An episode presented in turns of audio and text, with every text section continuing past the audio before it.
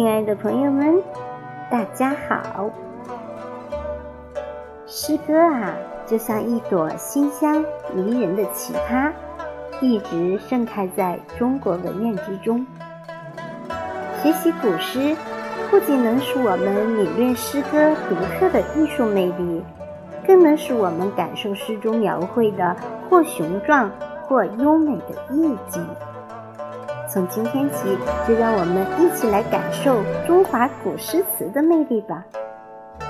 第一天，我们首先来学习唐朝李白的《夜宿山寺》。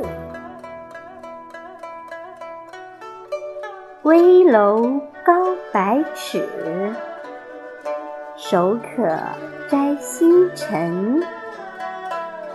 不敢高声语。恐惊天上人。这首诗啊，是诗人李白晚上住在山中寺庙时写的。翻译过来就是说，山上寺院的高楼真高啊，好像有一百尺的样子。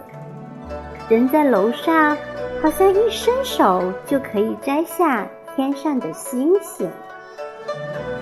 站在这里，我不敢大声说话，唯恐惊动了天上的神仙。诗人呢，借助大胆而惊人的想象，极力渲染山寺之高，从而将一座难以想象的宏伟建筑展现在我们面前。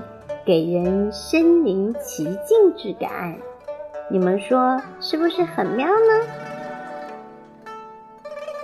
好了，今天的诗词学习就到这里，我们明天再会，拜拜。